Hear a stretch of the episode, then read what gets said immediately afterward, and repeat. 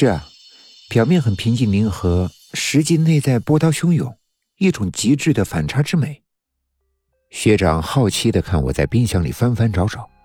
学长，你要柠檬汁还是汽水？我问他。哦，柠檬汁好了。好了。就在我刚刚把柠檬汁递给学长的时候，门铃突然响了。我如临大敌。学长好笑的望着我紧张的样子，说道：“不方便吗？要不我避讳下。”我心不在焉道：“学长还是先去沙发那里坐坐吧，我去开门。”从猫眼里往外望，发现门口空无一人。就在我准备退开的时候，视线里突然出现了一张放大的脸，吓得我差点叫出声来。“你好，请签收快递。”门外的大叔粗声粗气道。我松了一口气，打开门，签名之后，把那个长纸箱搬了进来。学长听到动静，走过来帮我抱起那个长纸箱。这个要放在哪里？我支吾道：“卫生间。”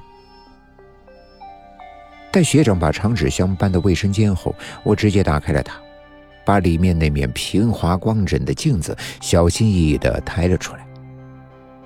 哲哉学长帮我扶住镜子，说道：“是要安在这里吗？”我吃力的点头，然后在他的帮助下，费了九牛二虎之力。终于在原本碎掉的镜子的墙上补上了这面崭新的镜子。拍拍手上的灰，我跟学长二人相视一笑，然后说：“学长，你饿了吗？也到饭点了。”车载学长伸了个懒腰，走出卫生间，说道：“千秋，那我可等着你下厨哟。”我无奈一笑，发现镜子里的我表情阴郁。脸色苍白的望着我，我装作什么也没看见，径直的走向厨房，准备着手今天的丰盛晚餐。当我把意面端出来的时候，学长眼前一亮：“哇，千秋，你还会做这个呀？”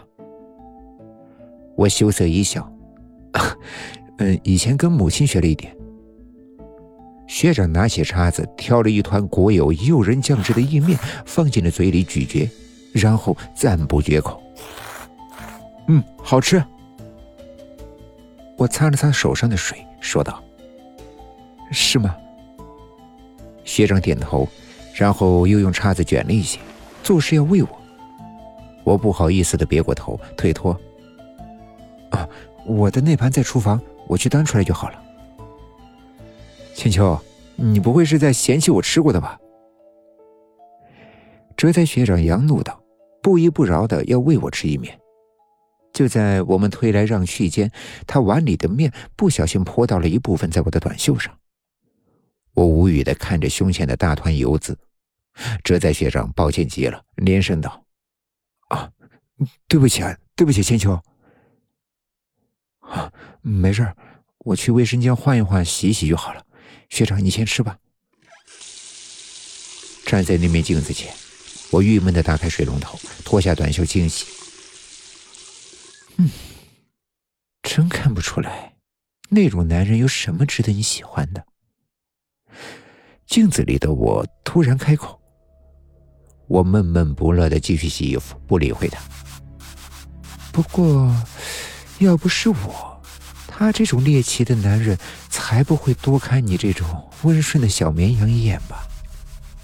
我知道他是指之前在酒吧被人偷拍到他跟学长在一起的那件事，但是我还是装作像没听见他的声音一样，继续揉我的衣服。卫生间的门被悄悄打开，等我意识到不对劲的时候，哲哉学长已经从我的身后悄悄地抱住了我。我别扭的想要睁开，毕竟现在我可是光着上身，一副不雅的样子。嘘，千秋。让我好好抱抱你。我暂且停止了挣扎，尴尬的开口：“学长，我还没……”话还未说完，他温暖的唇便堵上了我的嘴唇，引诱我与他沉沦在彼此的气息里。呼吸交错间，迷离的视线突然发现镜子倒映出一张扭曲妒忌的面孔，一张此刻沉醉于亲吻中的我截然不同的冷酷的脸。